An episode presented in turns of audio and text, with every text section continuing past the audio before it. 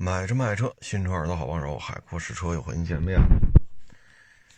这个昨天哎前天前天聊那期呢，可能是过于沉重了吧？啊，很多网友讲话，哎呀，这听完了之后，这应该怎么办呢？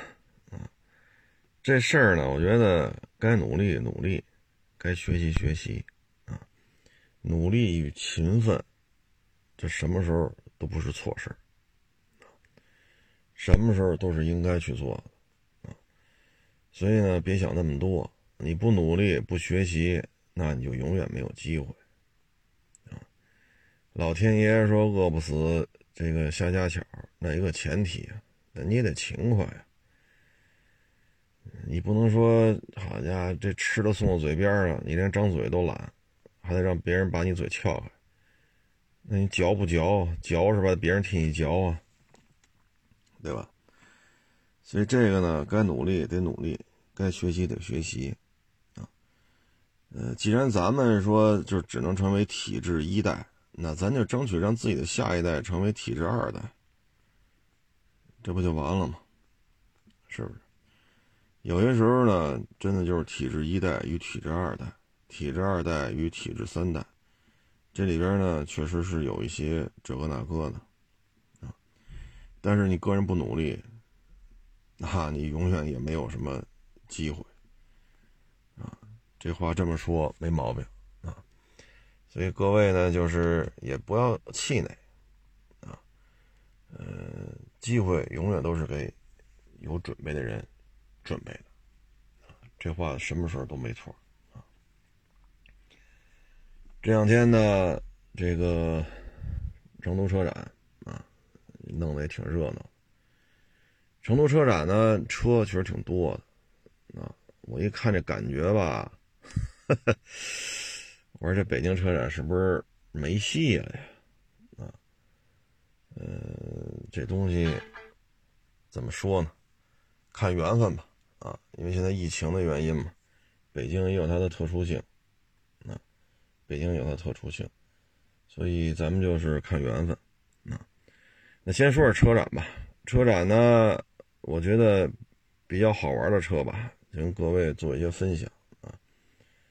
首先呢，就是这个自主品牌啊，嗯，坦克的这个不叫坦克了，就是长城的叫山海炮啊。这车呢，要比长城炮还要大啊。长城炮现在基本十到二十一出头。运动炮、商用炮、城市炮、越野炮啊，越野炮肯定是比较贵的啊，避震呐、轮胎呀、轮圈啊、涉水喉啊，这回那个啊，就那就得二十左右了。那是这个商用炮呢，后边大板簧的，那就是拉货用的啊。这车呢，现在已经让国产的皮卡摆脱了纯粹的就是一个生产工具的这么一个定位。啊，尤其是越野炮，这车你怎么看？怎么就是一个玩乐的这么一工具？你还真指着它拉白菜、拉沙子、拉瓷砖啊，对吧？这就是一个生产工具了啊。那现在这个山海炮呢，比长城炮还要大啊，车身长度好像是不到五米五，车宽呢是差八毫米两米，然后发动机呢是三点零 V 六，就是坦克五百那个，纵置九 AT，这也是坦克五百的。啊，这一套呢，连发动机的变速箱都是长城自主研发的。这个目前应该算是国内自主品牌，啊，民用范畴的啊，皮卡圈子里，这应该算是顶流了啊。参照长城炮的售价嘛，那这台车我觉得主攻的市场应该是三十多万。嗯，类似的大皮卡呢，你像坦途，现在三点五 T 港里也有了。猛禽，啊，道奇、公羊、长角号，当然这些车目前看，它已经没有可能说三十多万您提一个，啊，山海炮我觉得大致应该参照坦克五百吧，啊，参照坦克五百的这么一个状态，嗯，所以我觉得三十多万应该是它的一个主流的这么一个定位区间吧。港里边呢，你像三点五的坦途啊，S R 五啊，现在基本就是五十左右啊，五十左右，四十大五十多啊，嗯，当然配置更高的也就更贵了啊，三点五的白金现在要七十多啊，所以五十左右，这肯定要是要比山海炮贵啊，这个我。它的价格优势大概应该比进口的尺寸差不多的、排量相近的，它差不多能有个二十万、十大几万的一个价格，这么一个距离吧。啊，究竟市场表现怎么样呢？我们还是得看啊。因为我个人觉得，咱要说就是买个车出去玩玩去，那你买个越野炮就够了啊。因为这车咱也收过，咱收过城市炮，收过越野炮。越野炮收过大概有三台吧，啊，还都行，啊，反正就是开着都感觉还都行，啊，嗯，最终看市场表现吧。这应该说是在纯电时代，啊，或者说什么都要往新能源、往纯电这方面靠，结果长城怼出这么一个来，逆势而为，啊，所以卖的好与不好放一边吧，点个赞，啊，当然了，长城今年的业绩确实。有一些，嗯，不是太理想的地方，主要就是纯电化的产品呢没有跟上，像原来欧拉那些小车，啊，二零年的时候，当时七八万块钱吧，啊，是六七万是七八万了，反正就几万块钱，啊，那小车也就奥拓那么大，反正代步是够用了，现在呢，全系。欧拉全系十二三万，十二万好像都没有了，啊，我具体没查啊，可能十二万都已经是下限了。我印象当中应该是十三万了，啊，十三万以下好像都没有车了，啊，因为芭蕾猫好嘛，十九左右，二十一多，这原来原装进口的甲壳虫一点四 T，也不过如此，甩货的时候一点四 T 甲壳虫。那也就是十大几提裸车，所以咱这车要卖到二十一二，这个，所以长城呢，在新能源这块呢，确实出现了一些，嗯，这样那样的问题啊。但是山海炮这个，咱还是该点赞得点赞，逆势而为，推出六缸皮卡，啊，表现怎么样？看市场反馈吧，啊，因为我觉得越野炮已经可以了，做。最重要看价格。如果说这个 3.0T 的说二十五万多起，是吧？然后越野版的就三十左右，啊，避震啊，这个圈儿啊，胎、绞盘呢，是吧？锁啊，涉水喉，说全弄完了，说三十三十一二，那应该诱惑还是比较大。因为港里边刚才说这坦途 3.5T 便宜的不到五十。贵的呢得七十多，就咱要说越野版的山海炮，啊，就是山海越野炮啊，还是越野山海炮啊？如果做到三十三十三四的样子，三十二三，这还是可以的啊。最终看市场反馈吧啊。然后这个北汽的这 B 勾六零也出价格了，这车吧，我觉得基本上就是哈弗 H 九的一个对标。啊，它的定价略高于坦克三百，呃，低于坦克五百，但是你看这尺寸啊，跟哈弗 H 九几乎就差不多了，所以呢，它的定价跟哈弗 H 九也是重叠的啊。但是这个车发动机呢，没有用长城的啊，是从其他自主品牌采购的啊。当然了，你说这可能就略感惋惜啊，历史悠久，生产二幺二，生产好几十年。啊，怎么现在连个自己的发动机都没有呢？所以这事儿吧，嗯，有点尴尬啊。但是呢，他现在他有发动机啊，是从其他兄弟厂家购买的啊。所以这车呢，就分怎么看了啊。咱要说图实惠呢，其实买哈弗 H 九也不为过啊。咱图个 fashion 呢，买坦克三百，说我就要大，排量也要大。是吧？车也要大啊，那你就买坦克五百如果你觉得坦克三百订车太费劲了啊，说订单都快三十万张了，现在积压的订单都快十万张了，啊，我等不及，那你就买哈尔飞智九去，啊，那个不需要这么等啊，说交完钱等半年啊，买哈尔飞智九还不至于，啊，还不至于，你就不行看看它吧。但是 B 勾六零呢，我们只能说。嗯，存在就是胜利，啊，存在就是胜利。嗯，这东西反正 有些内幕的东西不能在这说啊，就是点到为止啊。所以我觉得，要是说就花这价钱，我觉得要么就买 H 九，哈弗 H 九呢，现在车源吧也得赚啊，但是它不需要加价提车。啊，现货呢差不太多吧，啊，反正就说到这儿，大主意您自己拿啊。然后又看了看本田的这个叫思域混动，啊，十五万多起，哎呦我老天呐，我说这价格，这个雷凌现在十二万大包牌啊，就包括商业保险，包括购置税啊。十二万大包牌啊，咱这个十五万多起。我这消费者买混动卡罗拉雷凌啊，人家图一经济实惠，对吧？你要说买一点五的雷凌，可能得十一万包牌，十一万多包牌。那人消费者愿意多花一万多块钱，人就想油耗低一点，对吧？像北京就这么开，四个多油。人觉得省钱是第一位的啊，因为现在油价又下来了，但是你敢保证它不涨上去吗？回头库嚓又九块九毛八一升了，你怎么弄？这不刚降下来吗？谁敢保证俄罗斯乌克兰在八月底九月初不会大打特打？谁敢保证啊？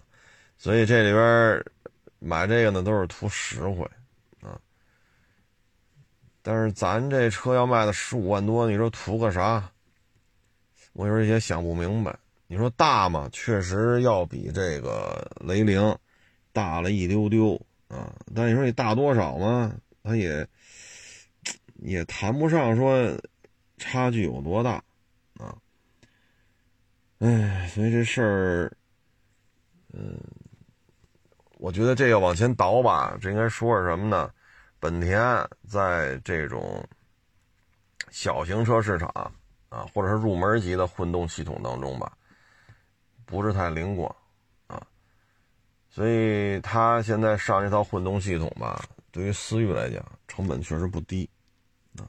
这个问题呢，之前也出过啊，就是那个叫什么来着？啊，对，凌派啊，凌派那个车就比雷凌贵，配置低。啊，所以雷凌那混动就真是不太卖的不是太好啊。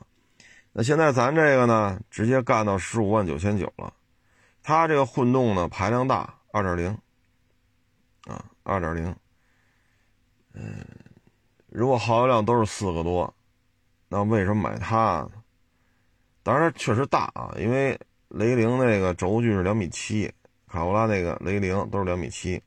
它两米七三五，但是为了三点五毫三点五厘米的这个轴距差，多花好几万啊！人家现在十二万大包牌，咱这十五万九千九起步，那咱这加上商业保险，加上购置税，咱不得十七万大了？那十二万大啊，十五万九千九，咱加十六来理解吧，因为就差一百块钱。十六万购置税得大几千，商业保险得大几千，啊，那这车就得十七万大，那个十二万大，五万块钱的差价，轴距差三点五厘米，油耗都是四个多，所以这台车呢，我们能看出来的就是，嗯，它的整体的成本降不下来，啊，然后今年高油价，啊，上半年一直是高油价啊。所以思域呢，我们也看了一下，整个今年上半年销量啊，也不是太理想。嗯，一月份还能卖到一万四千多，将近一万五，然后二月、三月、四月、五月，基本上就是一万台左右了。到了六月又上到一万四千多，七月份是一万多，啊，不到一万四。所以这个销售量，这怎么说呢？啊，确实差点意思，啊，确实差点意思。这里边呢，你看雷凌的整个这个销量比它要高，啊，比它要高。嗯，卡罗拉的销量比它也要高，所以咱们这个车型呢，作为思域来讲吧。这方面确实只能通过一些新车型啊，要不然的话不好玩啊。他一人打俩，他有点吃力。这一代思域吧，比较根儿干啊，比较根儿干。嗯，你说运动化，咱这车跟不上啊。像上一代思域秒天秒地，当时这也是其实也是有组织的去做一些段子。啊，说八百万以下来挑战，啊，我要输了我烧车啊，就类似这种，然后秒航母啊，秒歼十啊，秒这个什么和谐号，各种段子，这是它旗帜鲜明的一个特点。但是到了这一代，这个特点一句不提了。那对于半大小子来讲呢，那人家是不是？这一枪子肾上腺素往哪滋去？那得买一个，是吧？所以你看，影豹那会儿还加价呢啊。其实很多年轻一代的消费者要的就是跑得快啊，自己开的快不快放一边，但这车的名气一定要跑得快啊。初生牛犊子不怕虎嘛啊。但是他这个这一代思域没有这个卖点了。那现在呢？说经济实受经济实惠啊。啊，受家庭消费者的这种关注啊，对于他来讲，这个转型很困难。然后他又上了一型格，型格的销量也很困难。型格上市以来，我看了一下，销量最高八千多点。所以呢，型格加思域、卡罗拉加雷凌、本田，这个从转型失败的角度来讲吧，应该说也没有什么好的解决方案。啊，因为国六 B 嘛，大家也知道那会儿飞度卖的多火呀，咔给停了，啊，因为升级到国六 B，这个那个，所以现在呢，1.5T 这肯定是国六 B 了，但是动力它不再提了，啊，那现在只能玩经济实惠，但你玩经济实惠吧，十五万九千九，差一百块钱十六，购置税打五折也得大几千，这车上一商业保险。店里边做肯定也得大几千，那就得十七万多了。而雷凌那个或者卡罗拉啊，混动低配十二万大，这之间差不多五万呢。那既然咱要为了经济实惠，咱怎么比人家贵五万块钱呢？是吧？当然，咱可以再抠着细点，那不是五万，也许差四万五，行，差四万五，差四万三，差价就没有五万，差价只有四万二、四万三。那你既然经济实惠了，为什么还比别人贵这么多呢？耗油量都是四个多，对吧？那你看雷凌的混动包牌和雷凌1.5自动挡的包牌，这二者之间差价就是一万来块钱，就是一万来块钱。那咱这怎么差出四万多五万去了？所以这个车我不太看好。昨天还是前天，我在微博上还问我说这车啊。就是雷凌啊和思域混动啊，在这死掐了啊！我当时问的问题，你看好思域那个 Type R 吗？就有网友说了不看好，为什么呢？这个车售价就思域那 Type R 卖的比较贵，这车要卖，现在港口有卖到六十多 Type R 啊，然后说是准备还引进一批中规的。中规的呢，说有可能卖到五十以里，四十多。这个车呢，我是相当不看好，啊，包括那网友在微博上也说了，宝马 M2 就 M240 嘛，3.0T，海外版本呢是三百七十几马力来着，七十四吧，啊，中规的没说呢还。但是现在明确告诉你，这车就卖四十一万多。宝马 M2，三点零六缸，啊，说是还带四驱，啊，海外版是三百七十四马力。那咱这 Type R 的生存的空间在哪里？咱要说品牌，你挂一本田标，你跟挂一个蓝天白云的标，这就差着行似的。你要说拼这个排量，那个思域 Type R 是二点零 T，这个是三点零 T，咱那个思域那肯定是前驱嘛，那这个是基于后驱平台打造的。啊，说是四驱啊，说是四驱。那你这个，这要真跑起来的话，这个怎么去赢人家呢？啊，这个是不是有难度啊？啊，现在港里边这个 2.0T 的是310马力，手动挡，2.0T，啊，是美规的，啊，你310马力手动挡。前驱那个是三百七十四马力自动挡四驱啊，但是扭矩这些参数现在就没法比了，因为中规这个没有公布。但是毕竟是二点零对三点零，所以思域 Type R 我不太看好这车。你要是情怀是吧？我就要开手动挡的，我就要开 Type R，那你就买，谁的钱谁说的算。但要说咱就非得买一小钢炮，就是四十来万的裸车价。那你说这事儿怎么闹呢？这个是吧？这怎么就就会去选一个手动挡的 Type R 呢？啊，其实你包括这个日系的其他的车型，你比如说那个那叫什么来着？啊，八六 BRZ，这 BRZ 呢 上不了北京牌，八六也上不了北京牌，八六还搞一限量，好像就三百多台吧，三十多万啊，店里还加价啊。我觉得日系的这个主机厂，丰田的八六、斯巴鲁的 BRZ、本田的 Type R，我觉得他们成绩真的是不够啊。你说这车的消费是不是就是集中在北上广深这些城市？然后你这个车啊，尾气排放，在这些城市上牌难度很大，最起码北京上不了。您这什么意思呢？啊，你有没有认认真真的说针对中国消费者的需求，把你的车搞一搞，是不是？啊，你现在就这种，这感觉就是糊弄啊！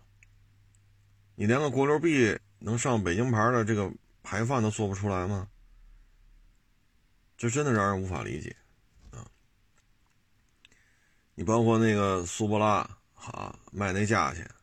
这车跟 Z 四区别有吗？有，确实有。那边优惠这么多，这边还加价，那会儿加十万嘛，加十几万。我说这疯了吧？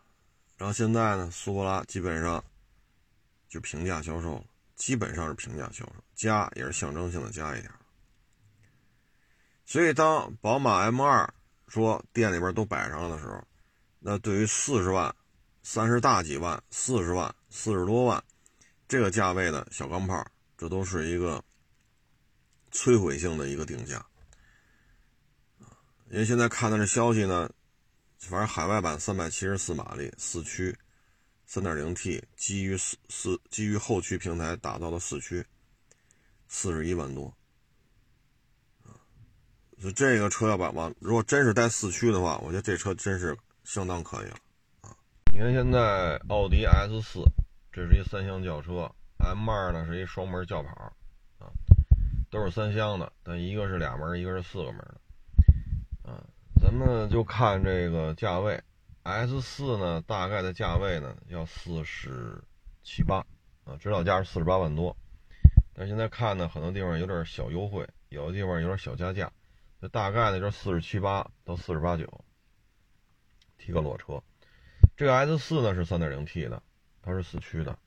但是如果宝马 M2 卖四十一万多，那 S4 怎么卖？S4 的优点就在于母门有俩后车门，有俩后车门，后排坐人方便一点。这只能从这儿找吧了。所以 M2 这台车，如果真是放量供应，啊，店里边说交完钱等不了太多时间，说一两个月就能提车，甚至于有现车。那对于 S 四，对于港口的 Type R，对于即将就传闻当中啊，即将进口的中规 Type R，包括对这个北京啊上不了牌的八六 BRZ，都是一个非常非常大的这么一个冲击啊。当然具体细节还得看吧啊。现在好像是说是带四驱的。其他的车型呢？你比如 AMG 啊，AMG A35L，这个也是四驱，但这排量做不到3.0六缸啊，这指导价也要四十小几。A45 呢，这个带四驱的四十大几，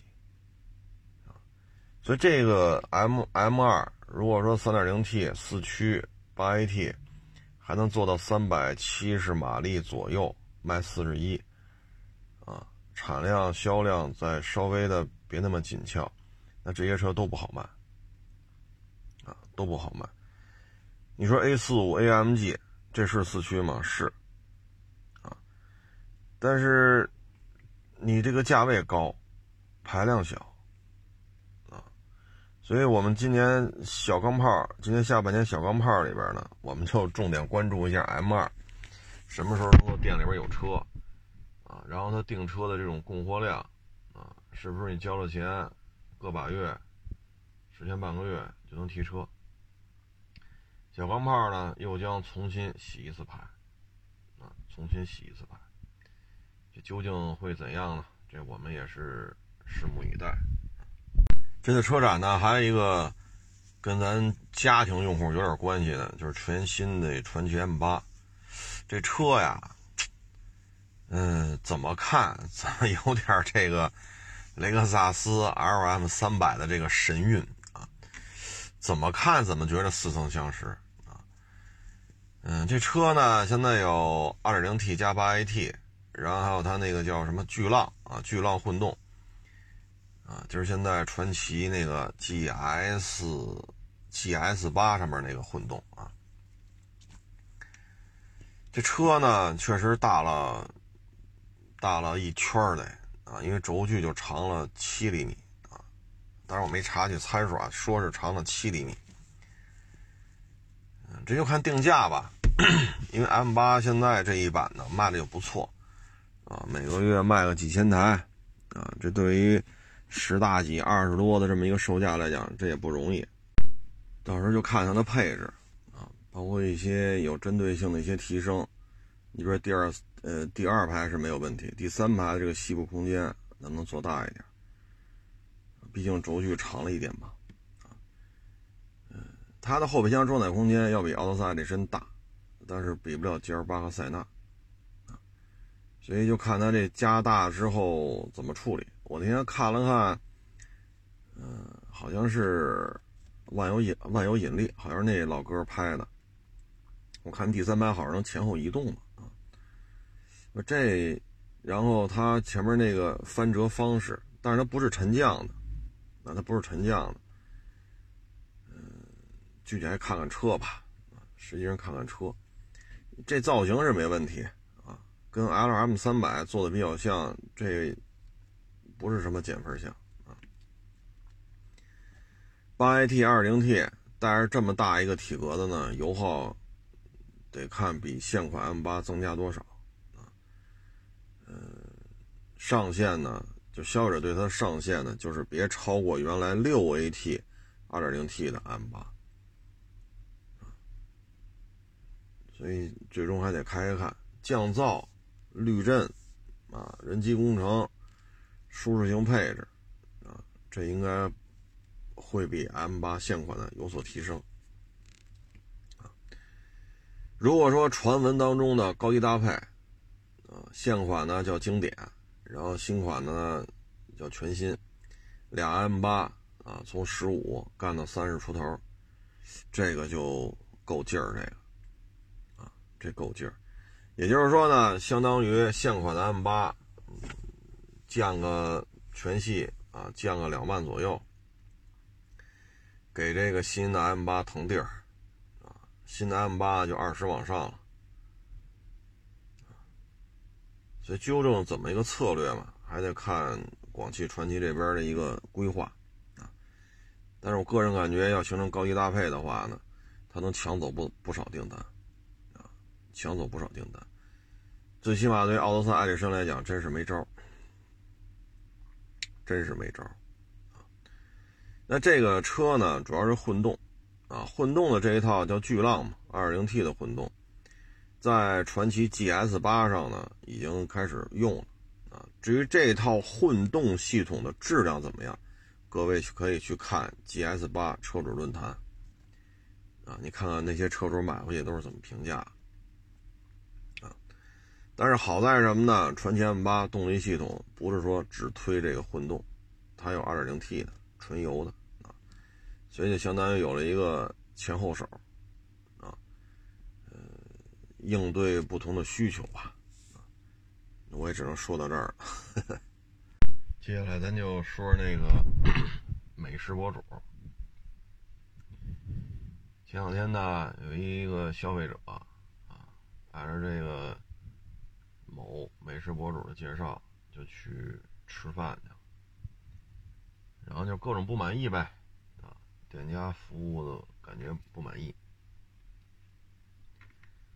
不满意呢，那意思就把这个美食博主给勺子上。美食博主呢也没说什么，啊，我把钱退你吧。你在那消费多少？你在那消费多少？我把钱退你就完其实做美食博主吧，挺挣钱。这哥们儿呢，疫情前大概是去饭馆探一次店。拍一小视频，两万，啊，两万。然后疫情以来吧，餐饮业更困难，啊，需要传播，去需要推广。现在呢，就这两年多，一条两万已经变身为一条五万。这个呢，成本是什么呢？短视频的运营。摄像剪辑，然后呢，需要一个对接，对接呢就是平台的对接以及商户的对接。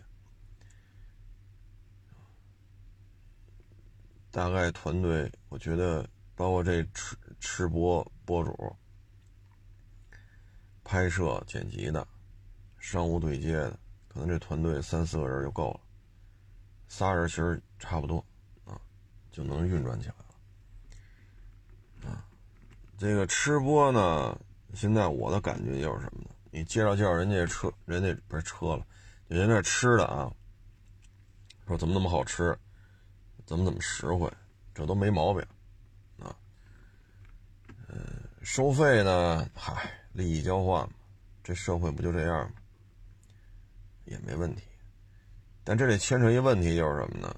这个店你去吃的时候，采购渠道。他不会告诉你的。你去吃的时候和消费者去吃去，比如过半年，消费者去吃的时候，厨子换没换？采购渠道换没换？啊，也就是主料辅料换没换？这些东西有没有变化？所以这个吃播呢，在我看来，我基本上都不看现在，因为什么呢？你说。你作为一个吃播博主去了，无非就是怎么好吃，怎么实惠，大家来吧，提我能打折，啊，套餐多少多少。那作为我来讲，我可能更愿意看你，比如说您做这个，呃，什么金枪鱼刺身呐，佛跳墙啊，啊，这是一碗炸酱面呀，啊，那你到底怎么，比如炸酱面，你这面是什么面？面怎么做的啊？你是纯粹的手擀面啊？然后你拿什么面，拿的什么水，你在和面的时候加没加其他东西，比如说蛋液，就鸡蛋啊，加没加蛋液？你和面的时候，这个面有没有什么讲究？说手擀面好，然后下刀切，还是怎么怎么着的？然后你这个说是打卤面、炸酱面是吧？你这卤也好，酱也好，你是怎么做的？没有，啊，这都没有，上来就咕噜咕噜咕噜咕噜搁那吃，哎呀，我老天呐！我说这个怎么说呢？吃饭的时候呢，有时候我看这些吃播博主吧，我就觉得，咱不是说弄的动静特别大，就显得咱专业，啊，这个。咱倒不也是不是说非得笑不露齿啊？那最起码咱们，包括您这个筷子呀，啊，包括您这个吧唧嘴呀，有时候我觉得，哎呀，可能跟小时候家里教育的不一样啊。包括一些菜里，你讲没讲啊？啊，去了就是好吃，啊，实惠，味儿真棒。呱唧呱唧呱唧呱唧呱唧吃一顿吃好，所以现在这个基本上我都不看了，啊，基本上我都不看，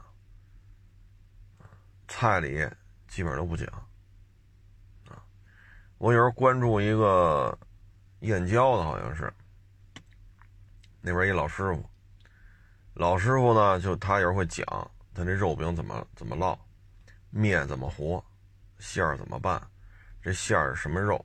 肉是什么采购渠道？怎么切的？怎么剁的？然后这个加什么拌这个馅儿？面怎么弄的？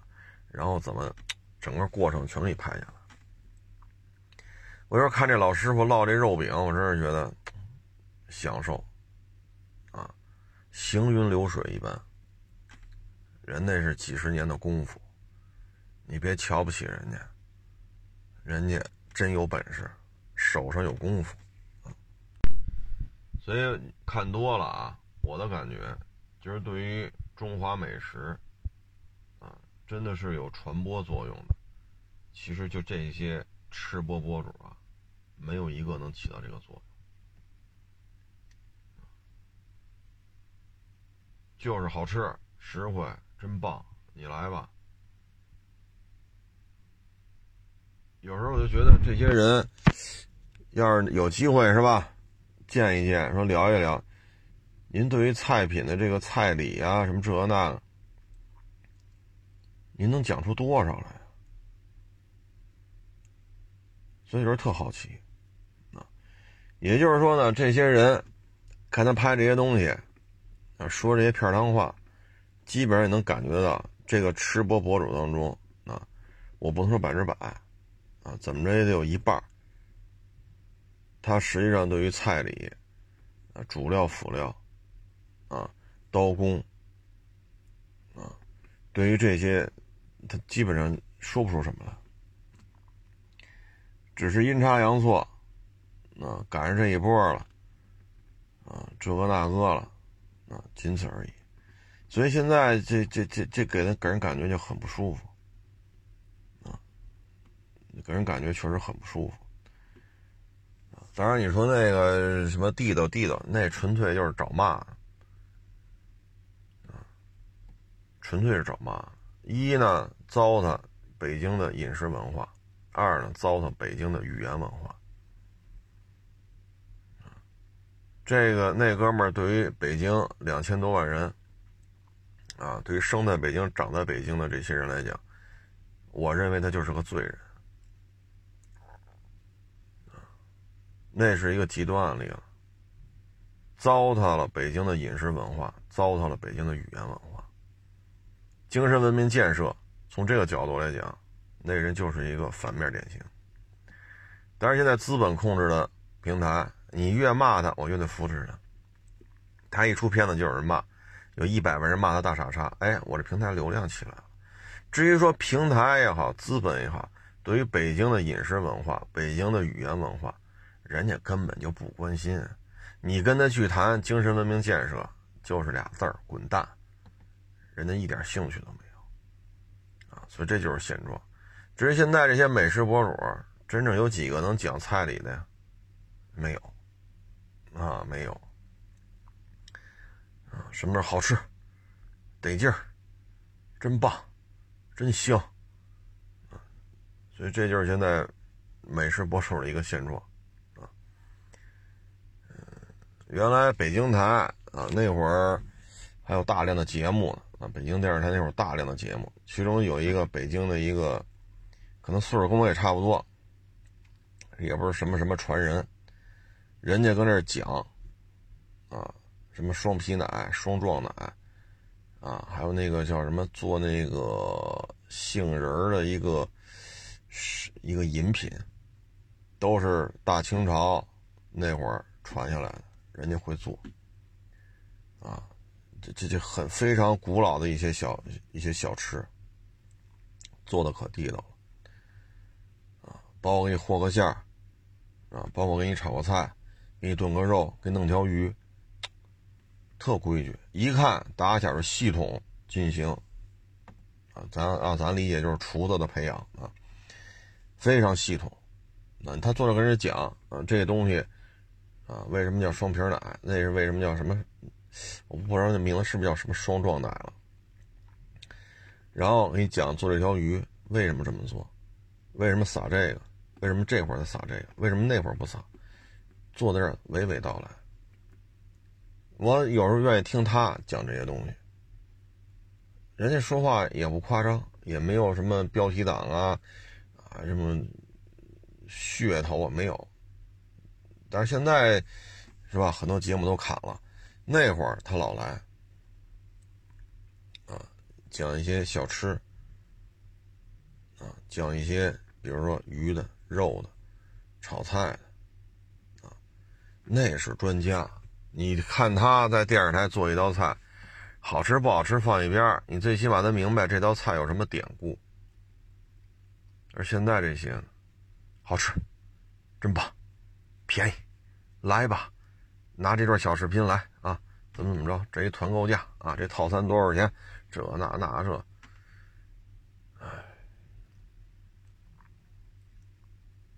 所以有时候看完之后，我都我都不看，啊，有时候一打开 A P P 刷它，直接一划而过。你说什么我都不看，说什么我都不看，所以这中中华美食啊，现在有这么几个不太好的现象。第一，这些所谓的美食达人就是收探店费的，啊，说五千一条也好，五万一条。他没有传播中华美食的任何想法，他的想法就是我要流量变现，我的流量变现怎么怎么怎么着，这个就将中华美食的这些菜里的啊，按照现在科技水平的发展，是怎么去提升，怎么去进化，营养层面啊，口感、视觉效果啊，包括怎么能让吃的更合理啊，热量啊、糖分呀、盐分啊等等等等。他们对这些完全是不沾边的，但是这些人占据了流量的绝大部分。为什么？因为平台需要流量，他们也需要流量。第二点，预制菜，预制菜。你看现在我们要去饭馆，因为来鱼香肉丝盖饭，有些还现拿锅扒拉扒拉扒拉给你炒两下，啊，有的就是预制菜，他拿一个袋儿一搅。一加热，往这饭上一倒，齐了。鱼香肉丝盖饭交活了，就这么简单啊！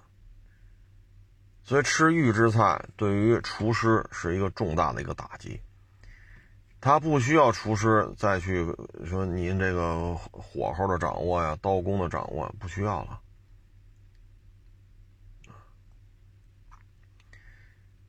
而预制菜实际上对于中华美食是一个没有什么好处，啊，这是现在的一个从经营的层面来讲，我花一万一万五请一厨子，我何必呢？我弄点预制菜就完了，一热弄一微波炉，齐活。所以呢，预制菜美食博主，这些呢，对于中华美食的发展，实际上都是副作用啊。现在呢，一些省省台的卫视，包括中央台，他有时候会做一些这种节目，我觉得挺好的啊，挺好的。这有时候一看吧，也就是纯粹的就是一个文化的传送了啊，也没有什么利益诉求。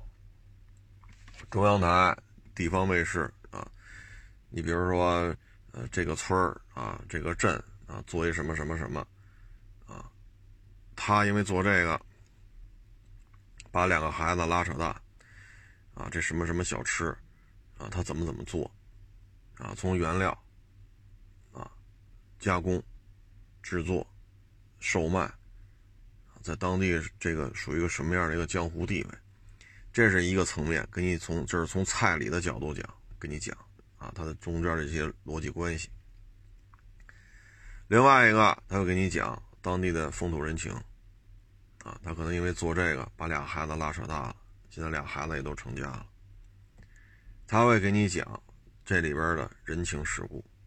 啊，所以有时候我觉得中央台，包括一些卫视频道，就是省省台嘛，它都有上星频道，他们有时候会做一些这方面的工作。我又看完之后，我也就是挺感慨的，啊，还有人在做这些事情。咱别的不说，最起码说以后，种种原因吧，这道吃食没有了，那我们可以通过这些视频资料，我们大概其能了解到他当年是怎么做的，啊，他的制作过程、原料采集，包括可以正式去售卖的时候是一个什么样的状态。最起码留下了一笔视频层面的这么一个档案，美食档案啊，所以我看这些频道的节目，觉得真是挺好啊。最起码还有人愿意去做，最起码还有人愿意去做，最起码他还有人再去做这个糖醋系列，它勾的汁儿，它不是番茄汁儿。它真是糖和醋，凭借你自己的手感，在炒勺里边配好了，啪勺一晃，就一下锅。否则的话，年轻一代什么都是互联网。他们长大了，他们认为糖醋汁儿、糖醋汁儿就是番茄汁儿，那将是中华饮食文化的一大悲哀啊。中华文化源远流长几千年了，我们的中华文明没有间断过。中华文明当中就包括一项，就是饮食文化，饮食文化。所以有时候我看这些东西吧，你说事儿处理的挺好吗？挺好。说几年前啊，不是几个月前我拍的，是吧？您去了，去了之后这个态度成嘞，饭钱我全退。你给我账号，我现在给你转钱。就这个态度是没有毛病的。但是有些时候你看他们拍这些东西，真是。可以说是片儿汤片儿汤化的这种东西，流水账啊，流水账。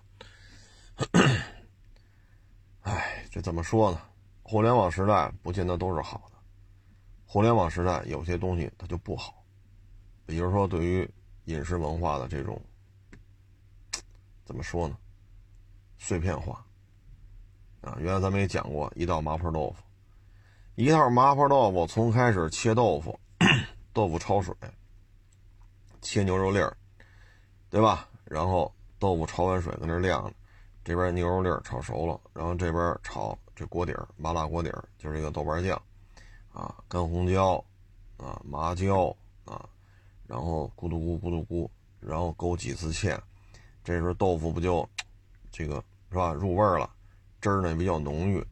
啊，然后出锅的时候是青蒜，翻一下，拿着锅里啪翻一下这青蒜，哎，那味儿一出来出锅，你还是说，啊，咱们原来不说过吗？几种收尾方式。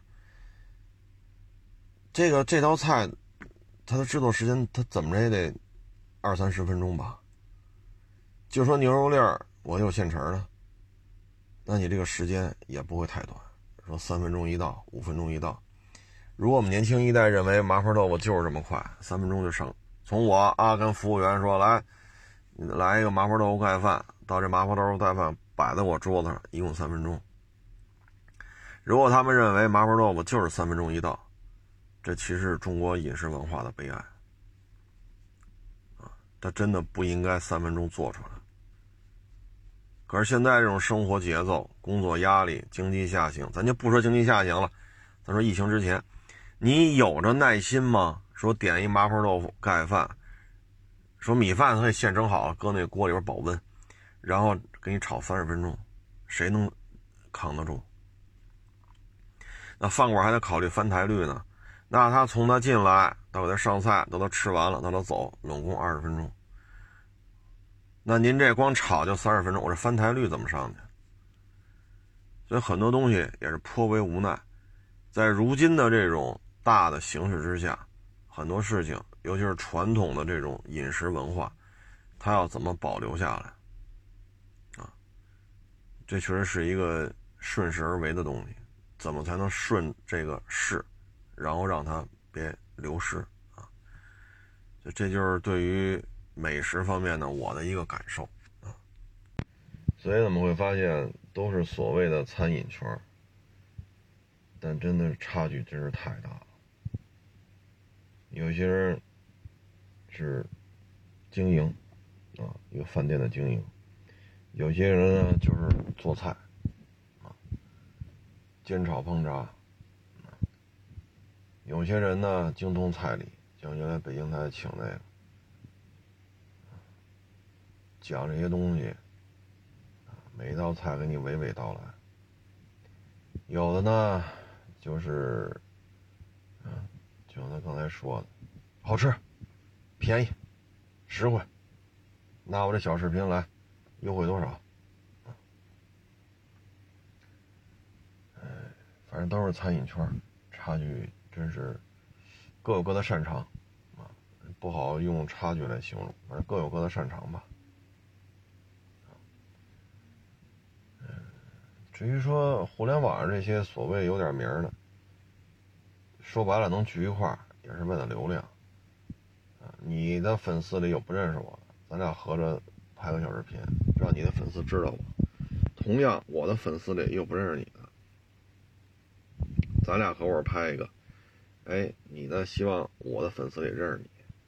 其实你看这些所谓的互动，其实或多或少都是有目的咱们这个小视频如果没有什么成熟的商业机制，那平台也不会尿的。所以咱们这个没有什么成熟商业机制，不能让平台得着实惠的，就是自生自灭，就这么简单。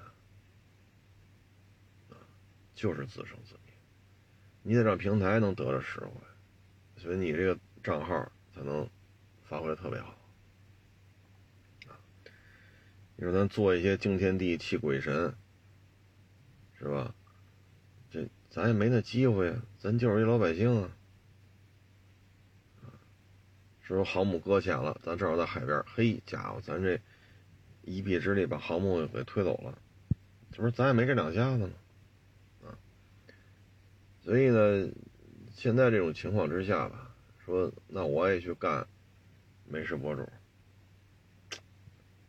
哎呀，这个呵呵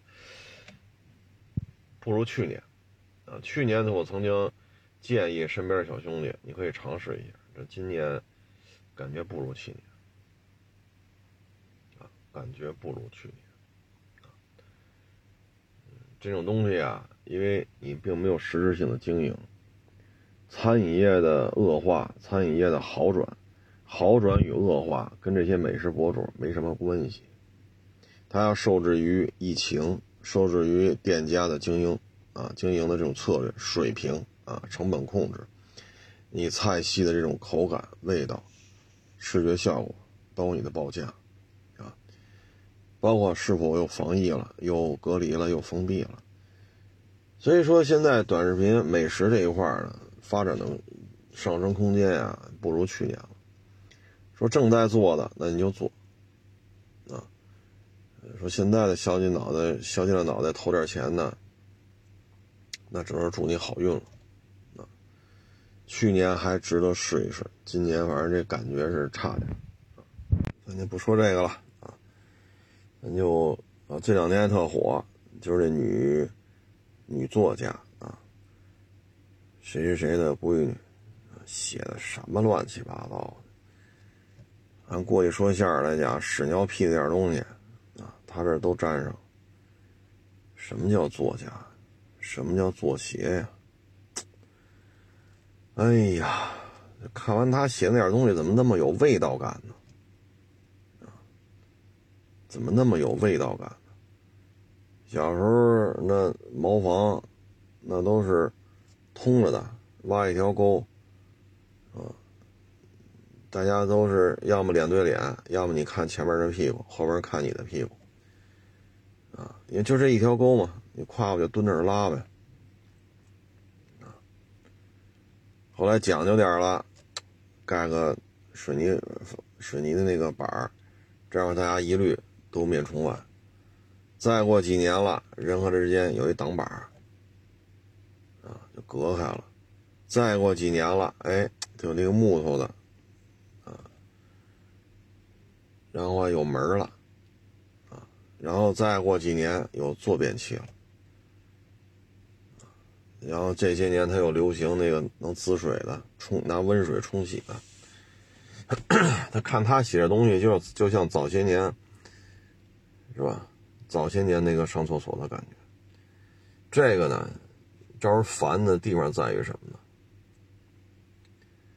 就就是咱开篇说的，啊，体质一代和体质二代，甚至于很多人，那这辈子就不知道什么叫体质，这辈子他不知道体制内啥样。那在经济下行，是吧？您在这胡言乱语啊！当然，这也可能是。艺术的创作啊，可能人家打小上那厕所跟我们小时候上厕所不一样啊，人家上厕所那都是仙境一般。我记得我们小时候上厕所时候，那坑里爬出那蛆啊，一股子一股子往上爬啊。这 这可能听这个，可能现在年轻一点的听众们都觉得恶心了啊。但我们小时候确实确实是这样。啊这个反映的这种讨人嫌的原因在于什么？就是这些东西我们是进不去的。你说平头老百姓，你想去做节里挂个名吗？你没机会啊！但因为人家是什么什么什么关系，就怎么怎么着。这个就是咱们前些日子一直在说，经济下行当中所谓的特权。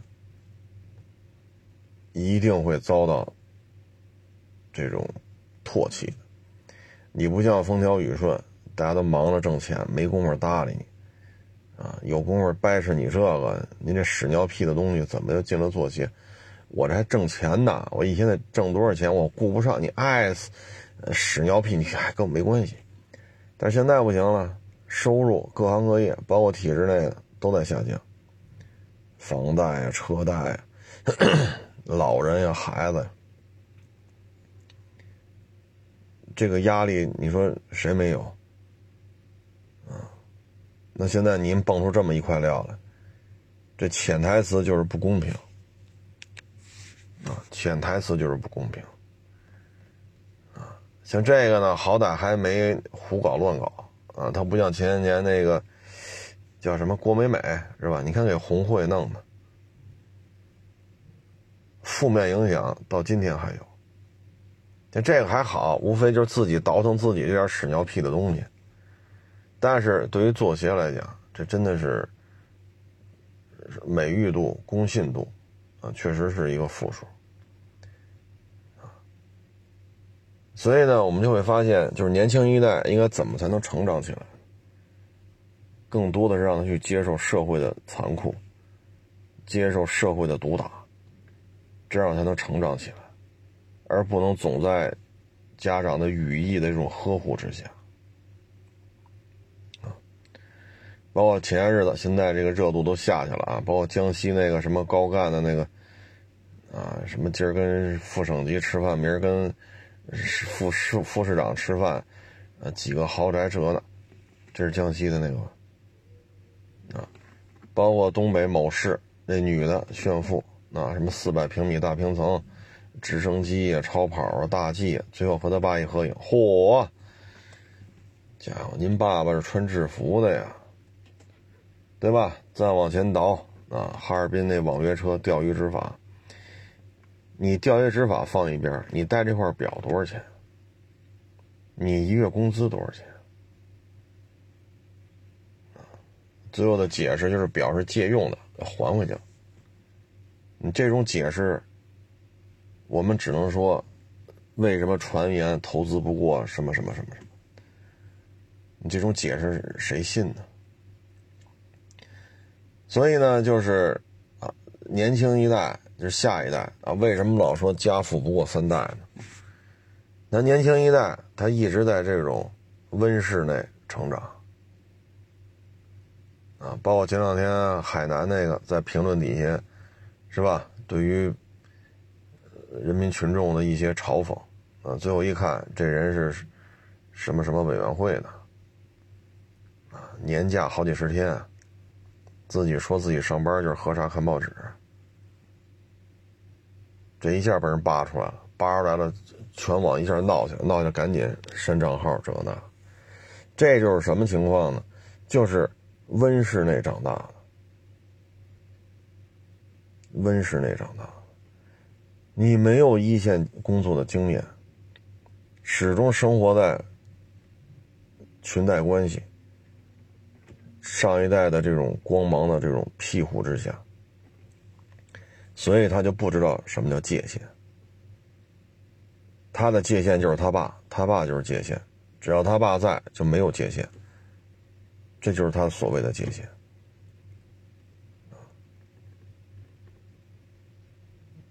所以这他就会出现说：“你能怎么着我呀？”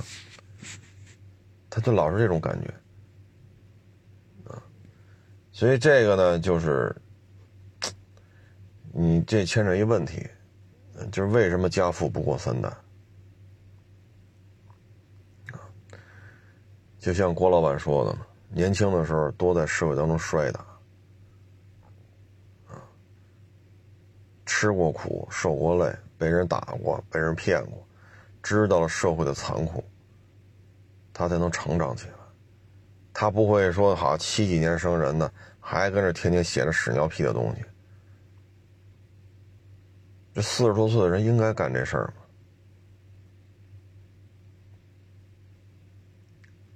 对吧？你包括江西那个那姓周吧，好像是，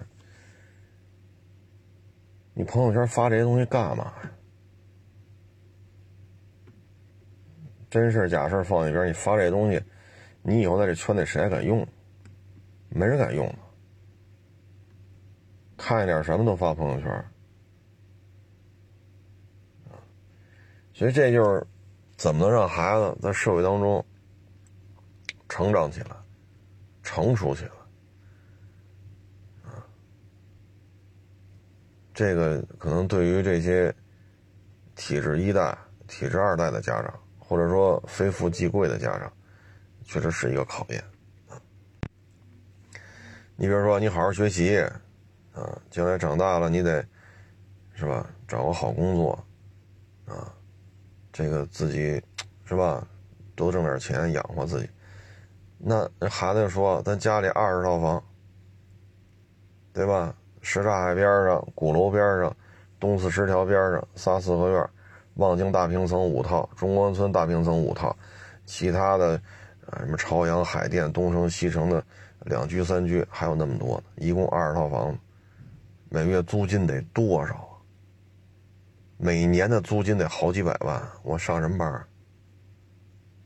我花钱就完了，我把你你每年挣的钱我花都花不完，这不就是这不就是节约吗？那你这怎么弄？怎么来教育这孩子啊？唉，所以这东西就是看父母啊，看父母。大家可以看看中央台，中央台有那个就是大国系列，他就会讲，比如零五四 A、零五四 B 这护卫舰二十年前怎么设计的，二十多年前怎么设计的，怎么吃这苦受这累，包括你看他讲这个一些大的企业，比如说攀枝花，攀枝花这个钢铁厂，它是怎么建起来的？当年吃了多少苦？比如说，这个罗布泊当年这实验基地怎么建起来？啊，这些片子看一看，其实对于自己应该也是一个震撼吧？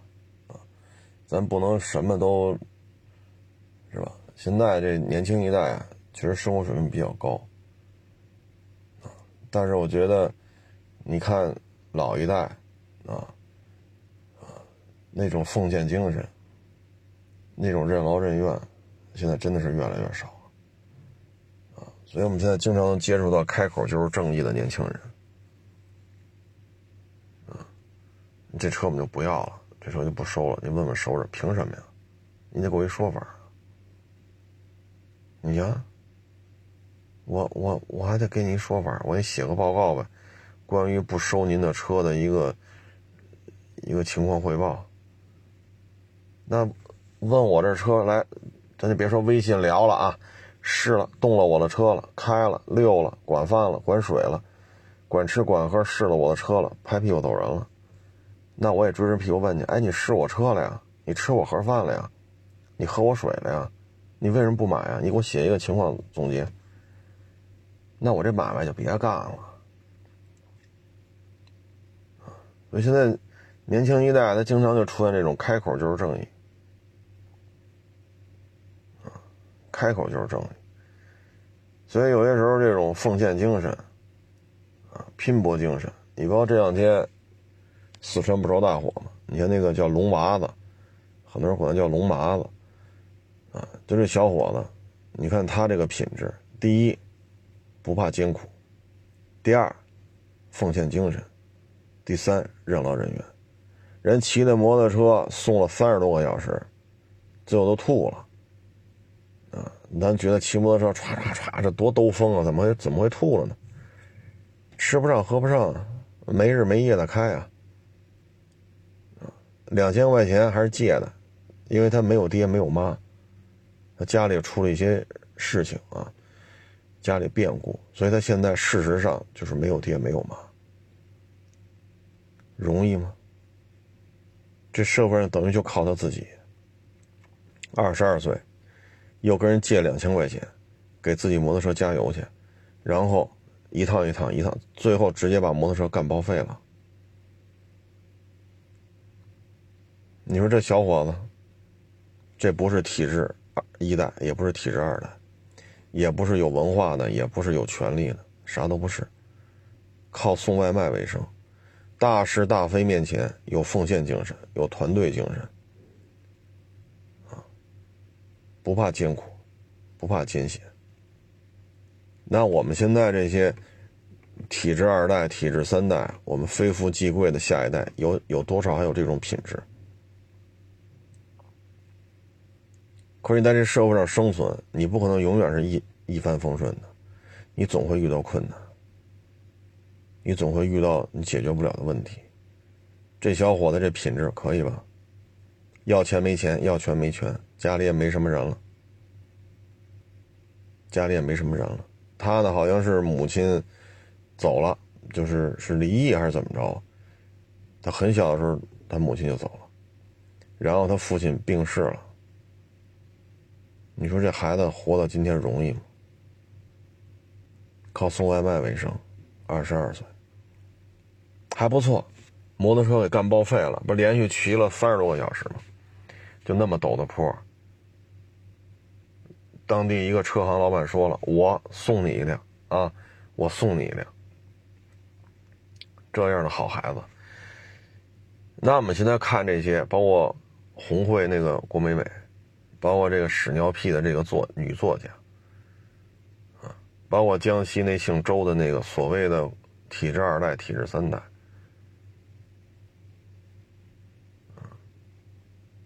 有这种品质吗？包括前两天那个是哪儿来着？是丹东还是延吉？还是哪儿来着？漠河，我我记不住了。打着你了吗？那视频当中怎么看也没打着啊。然后就是一倒，扭头问拍着没？拍着没？咱穿这身制服，咱干嘛来了？干嘛来了？所以有时候这是巨大的反差，有时候给我们很多的震撼。就是你体制内的这个那个，您都站着呢，你面对老百姓就是拍着了没？拍着他他他他打我了，拍着没？拍着好狙他。这有时候你看，就是，哎，这怎么说呢？反正经济下行啊，这种所谓的特权，所谓的。对吧？阳春白雪与下里巴，这种事情，在经济下行的时候，肯定会被放大的，啊，肯定会被放大的。你包括之前北京是房山吧，那后来不也是发通告了吗？你不戴口罩，你不穿制服，你开着这车，你就要进去，啊，然后跟人呛呛起来了，出言不逊。那人家防疫政策就说了，您多少天不，他还多少天是是是七天是十几天没做核酸检测，你又不戴口罩，你又不穿这身制服，你又开着这车，你还要硬往里闯，你还发生语言冲突，最后还把人摁那儿了，还把人铐着，那最后警情那通报出来了，所以我们有时候看这龙娃子。土生土长，是最底层的穷人家的孩子。你看，这是这些可贵的品质，团队精神有吧？人家自己送送不过来，又打电话叫他那些队友一起来给我送送物资了。大家分波协调，这有团队精神吗？借两千块钱，他都没钱，借两千块钱给摩托车加油来，这是不是奉献精神？没听说借钱去见见义勇为的吧？这小伙子就干了。第一次听说借钱去救人家，当然了，不是说抓小偷什么，他是给人送物资，有奉献精神。后来我看有人说应该让他去当兵，这是一个好孩子。嗨，这随缘吧，反正这孩子只要自己。别走偏了，就保持他现在这个状态，这孩子也不会过得太差。最起码在当地，啊，大家都认可他。啊，大是大非面前，那人家怎么说？录下来没？录下没？人家没有这想法，人家没有这想法，人家也没有什么特权思想。说我不戴口罩。我多少天不做核酸？我没穿制服，我就要进去。你给我废什么话？你就靠抓了。人家没有这种想法，所以这是一好孩子。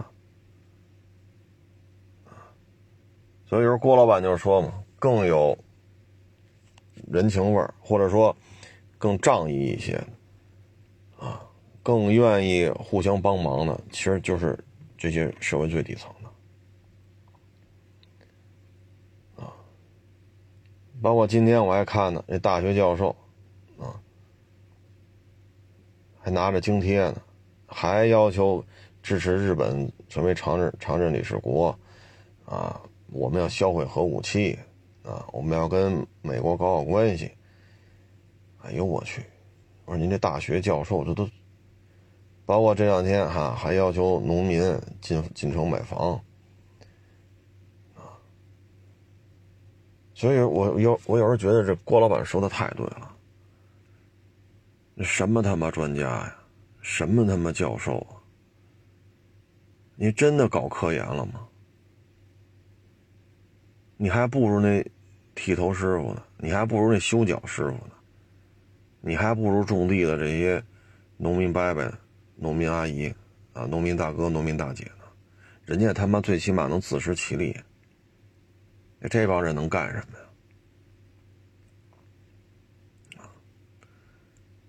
当然了，说防疫能取得今天这成绩，离不开疾控中心，离不开卫计委，也离不开派出所，离不开居委会，这是事实啊。没有千千万万的这些基层的，说片警也好，居委会的也好，街道办事处的也好，物业的也好，啊，包括这些各个机关的、各个公务员、事业编的，一有疫情马上去支援，离不开他们，否则的话咱们也得死个一两百万，不止。要美国死一百多万，那咱们得至少得死个四五百万，啊，所以这个还是得对他们说一声谢谢。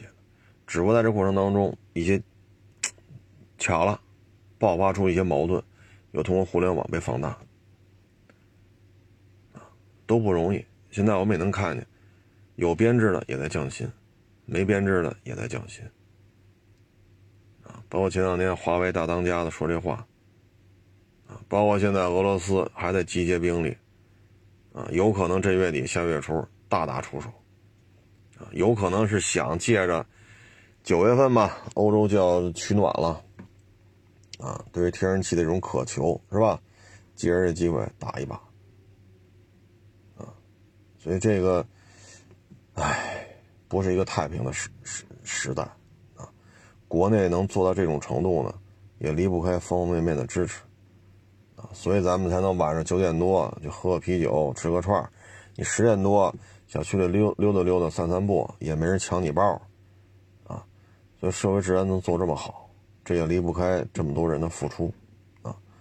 但是呢，我还是希望吧，就是，哎呀，就多一些理解，包括这个昨天晚上转条微博嘛，拢共卖了五斤芹菜，卖了六块六，罚人家好几万。这么大岁数老头老太太还卖这几斤芹菜，这显然不是大富大贵之家。咱就这么说，一共七斤芹菜全卖了，那能买房吗？卖了五斤，卖了六六七块钱，上来就罚人六万，哎，五万是六万，真的有必要这样吗？啊，这不还是想自食其力吗？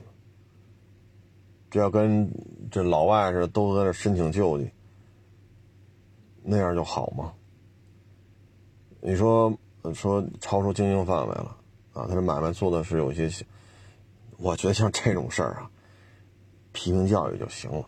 个人建议啊，当然我这文化水平也不够，但是我个人理解，卖五斤芹菜，芹菜六块多的收入，呃，这还不是纯利啊，因为芹菜也需要本金，你才能进这芹菜，卖六块多，肯定刨去本金，可能能挣个一两块钱，但没有必要罚这么多呀。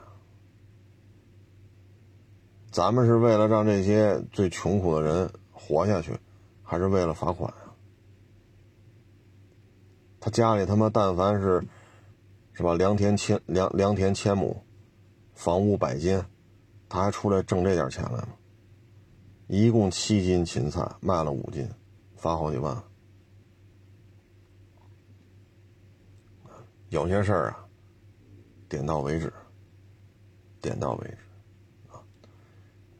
理解万岁吧，成了，不多聊了啊。昨天没录节目，是昨天来卖车的太多，啊，来了四五台吧，啊，所以确实太累了，啊，一直聊到晚上五点多，话说太多，啊，所以回家洗洗就睡了，啊，唉，这活还得干呢，啊，车怎么来的，咱得知道。车怎么卖的，咱得知道。咱不是愿意亲力亲为，咱愿意亲力亲为，咱就得受这累，是不是？这不就图个踏实？行了，不多聊了，谢谢大家支持，谢谢捧场，欢迎关注我新浪微博“海阔试车手”。